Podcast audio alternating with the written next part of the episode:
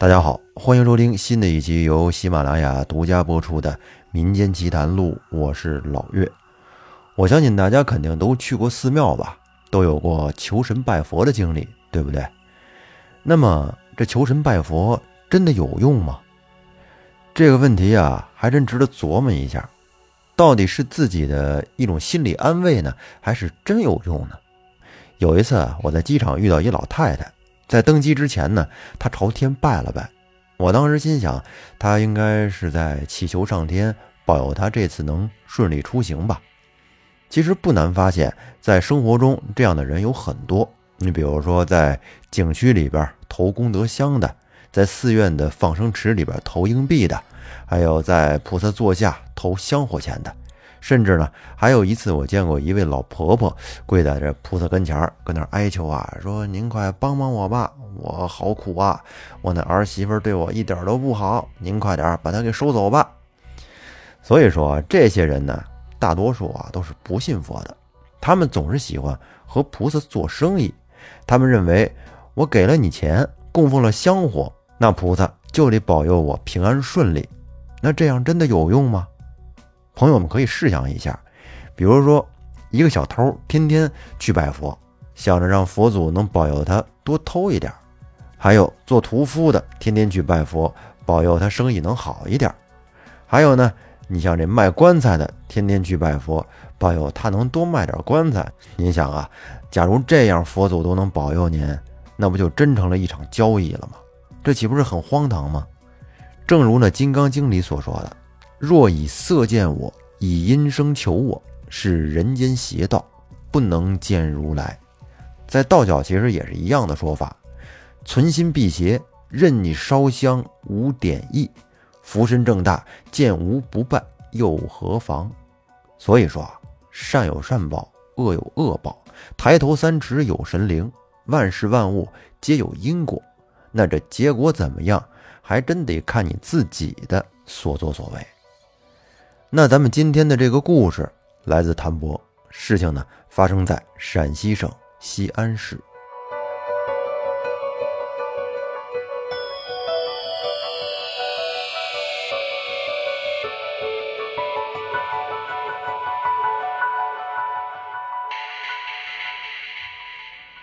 有一天，我正陪我母亲在商场买衣服，突然我包里的电话响了，我拿出来一看。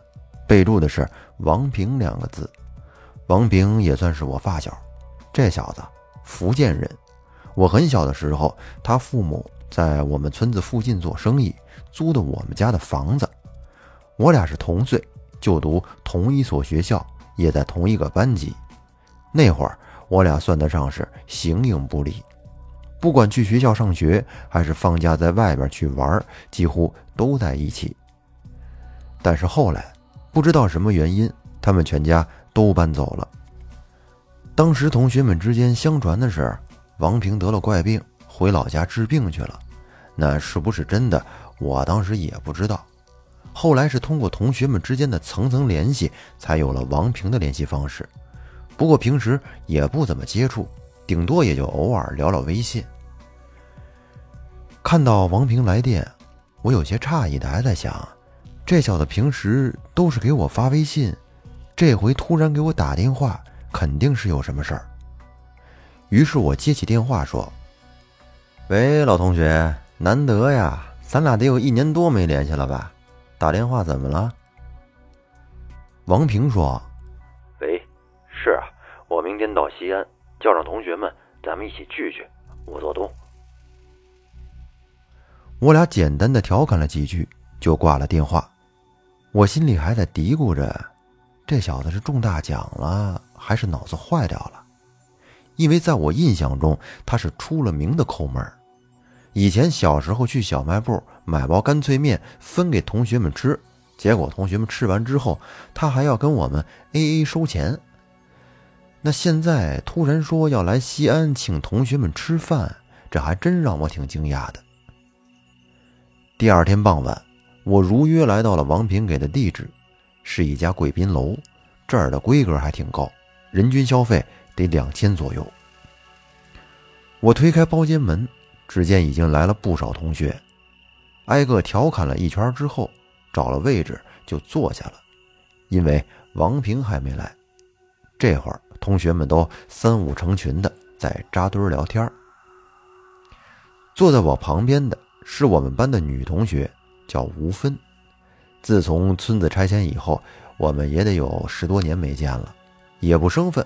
我坐下之后，他就在我耳边一直八卦这个八卦那个，说我们班的谁谁谁居然跟谁谁谁结婚了，后来过得不好又离婚了，反正就是这些乱七八糟的八卦。不一会儿呢，王平推门进来了，只见他头发梳得锃亮。感觉苍蝇爬上去都得劈个叉。上身穿着一个深蓝色礼服，还带着个领结，下面呢穿着个黑色裤子、白皮鞋。我随口开了句玩笑说：“我去，你这打扮怎么跟个非洲鸡似的？你要干嘛呀？这是人类高质量男性准备求偶吗？”我这句玩笑话一出，同学们都跟着起哄了。而王平则是乐呵呵的跟大家打了一圈招呼，便坐在了我旁边，简单的询问了一下近况，就步入了正题。王平说，他请客吃饭是有两个目的的，一来呢是巩固一下同学们之间的感情，二来呢他是要在西安开公司了，希望同学们能多多帮忙。酒足饭饱之后。牛皮也吹得差不多了，同学们呢也基本都散了。而就在我临走的时候，王平把我叫住了，说：“等会儿带我去个地方，有事儿要跟我商量。”我心想，这都半夜了，再说喝了酒能商量什么事儿啊？这货不会给我埋坑吧？我这心里啊，当时是一直在犯嘀咕。王平埋了单，陆续跟同学们道别之后，便带着我上了他的车。只见开车的是一个女人，车门打开的一瞬间，只觉得一阵清香飘了出来，很好闻。坐在车后排，看到这女人的侧面还挺漂亮，我调侃道：“说，哟，小伙子混得不错嘛，都有司机了，也不介绍一下，这位美女是。”王平乐呵呵地说：“哎，这是夏露，我的司机兼秘书。”我惊讶的说道：“我去，你小子行啊，是不是也兼女朋友啊？你现在混的可挺不错呀，往后也得多关照关照我那小酒庄的生意。”王平说：“这个没问题，明天呀，你还给我来二十件酒，公司用。还有啊，这夏露真的只是秘书，同事关系。”别瞎想，更别瞎传啊！我说行了，行了，行了，那你给我个地址，明天我让店里员工给你送过去。就这样，我俩闲聊了一路。王平带着我来到了郊区一个特别偏僻的地方，这时四周已经没有路灯了。下车之后呢，我看到了一个废弃的旧仓库。看着这个仓库。给人一种很不舒服的感觉。由于刚喝完酒，阵阵微风吹的人有些凉。我说道：“哎，王平，你带我来这儿干嘛呀？”王平看了我一眼，说：“你跟着我走吧，一会儿你就知道了。”我双手环抱着双肩，跟着王平走进了仓库。王平掏出手机，打开灯。慢慢的往前走，转眼就看到一个地下室的入口。入口很小，没有门，就像一些旧社会谍战片里的密道一样。我跟着王平走了下去，不过越走越让人觉得不太舒服。到了下面，王平一抬手机，这时的光线便照亮了整个地下室。我这么环顾四周一看，瞬间就让我脊背发凉、头皮发麻，浑身的汗毛都竖了起来。映入我眼帘的是一座座不大的神像，神像个个都是面目狰狞。以我的认知范围看，这些神像不像是正神，更像是一些旧社会的邪教徒供奉的神像。我心想，这都改革开放多少年了，怎么还能有这些东西？我缓了缓神儿，说：“哥们儿，你这是什么意思？”王平淡定的说：“别紧张，老同学，这块地呀，是我们家买来做娱乐开发的。之前工人干活的时候发现了这个地下室。我听侯林奇说，你以前跟咱们村的那春花奶奶学过一些阴阳风水方面的本事。春花奶奶的手段，我可是见识过。这些神像，我也不知道是什么神，所以呢，也没有轻举妄动。”我找你来，就是想让你这个老同学帮我看看，看看有什么办法能让我动工。工人们相传拆神像折寿呢，不管给多少钱都没人愿意拆，因为现在我爸给我的时间不多了。